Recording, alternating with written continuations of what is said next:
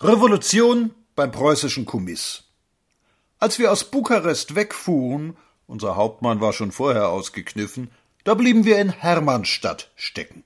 Die Gleise waren verstopft, und wir saßen im Hotel, lasen die ersten Revolutionsnachrichten aus der Heimat und überdachten die Lage. Revolution? Hier war jedenfalls nur wenig davon zu spüren. Der alte Mackensen hatte in letzter Minute den Rumänen noch einmal den Krieg erklärt. Es muss ihm da irgendein kleines Malheur passiert sein. Aber dieser kleine private Kriegszustand hatte wirklich einen ganzen Nachmittag lang bestanden. Und alle Kommandostellen, die davon erfuhren, lachten sich blau. Es war eben ein forscher Reitergeneral, da kannst nix machen. Inzwischen fingen die einzelnen Formationen an, sich sachte aufzulösen. Geschlossen oder einzeln ließen die Mannschaften unbeliebte Offiziere im Stich, winkten mit der Hand auf Wiedersehen und fuhren ab nach Kassel. Wir saßen in Hermannstadt, das heute den Rumänen gehört, und sahen uns die hübschen deutschen Straßen und Plätze an und sprachen mit den Deutschen, die dort unten seit langen Jahrhunderten sitzen. Sie sprechen einen Dialekt, der ein wenig an das Alemannische anklingt und manche Worte waren zu verstehen. Weiter kamen wir zunächst nicht. Einmal ging ich einen ganzen Sanitätszug ab, der auch die Helferinnen transportierte. Der Kommandeur war sehr freundlich. Nein, mitnehmen könne er uns nicht. Eine Exzellenz fuhr im Zug in einem Abteil erster Klasse. Eine Umgebung, in der sich gut Krieg führen ließ. Und denken Sie, sagte der Kommandeur des Zuges, Exzellenz haben schon einen Herrn ins Coupé genommen. Und Staunen malte sich auf dem preußischen Gesicht. Exzellenz konnten nicht die Beine auf die Polster legen. Weltuntergang. Also blieben wir da. Es waren unvergeßlich schöne Tage. Am schönsten wurde es, als größere Stäbe in die Stadt rückten. Man stelle sich die Situation genau vor.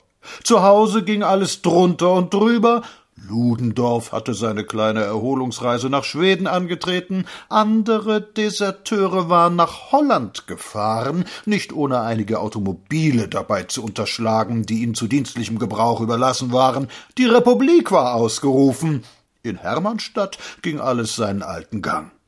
Ich sehe noch einen schlanken, jungen Etappenhauptmann auf uns zugehen, der uns auseinandersetzte, dass sein Stab unter allen Umständen bis drei Uhr nachmittags unsere Zimmer benötigte, denn seine Formation und unsere Formationen er blitzte uns durch ein Monokel an, durch das er immer und überall nur seinen Kasernenhof, aber niemals die Welt gesehen hatte, und ein Stänkern hub in dem friedlichen Hermannstadt an, und ein Ressortgeschiebe und ein Herumwirtschaften und ein Regieren, als ob nichts geschehen sei.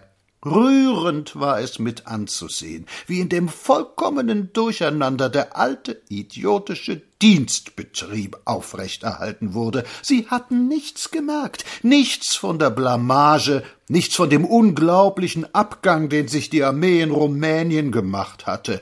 Ein Bukarester Witzblatt brachte ein paar Wochen später ein Bild, auf dem sich zwei Droschken begegneten. In einer saß ein deutscher Offizier mit viel Gepäck. Weich aus, rief der Kutscher, siehst du nicht, dass ich den Sieger zur Bahn fahre? Sie hatten nichts gemerkt, sie waren alle wie der eiserne Hindenburg vernagelt.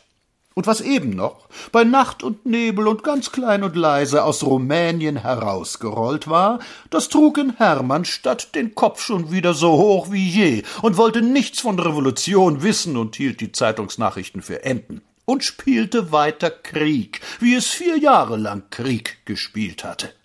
Und dann fuhren wir nach Budapest. Und in Budapest gingen wir auf eine Dienststelle, von der kein Mensch wusste, was sie da eigentlich trieb. Und da riet uns ein schwarzberockter deutscher Regierungsrat, assistiert von einem jungen Herrn, wir sollten möglichst in Zivil und möglichst schäbig über die Grenze gehen. Die Ungarn seien uns nicht grün, soweit der Mannesmut im Sturmgebraus.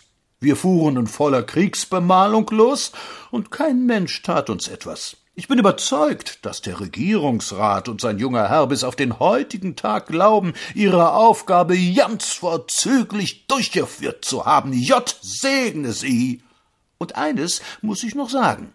Ich habe an keiner Stelle damals, weder von den Mannschaften noch von den Offizieren, etwas davon gehört, dass die Heimat uns erdolcht hätte. Kein Flugblatt, keine Agitatoren, keine Reden, nichts. Das ist erst später aufgekommen, als Ludendorff in freudigem Schreck erkannt hatte, dass er seinen Hals noch hatte. Damals erkannten alle, alle, die denken konnten, woran sie waren und wer schuld war eine größenwahnsinnige, aufgeplusterte, untüchtige und elende Führung.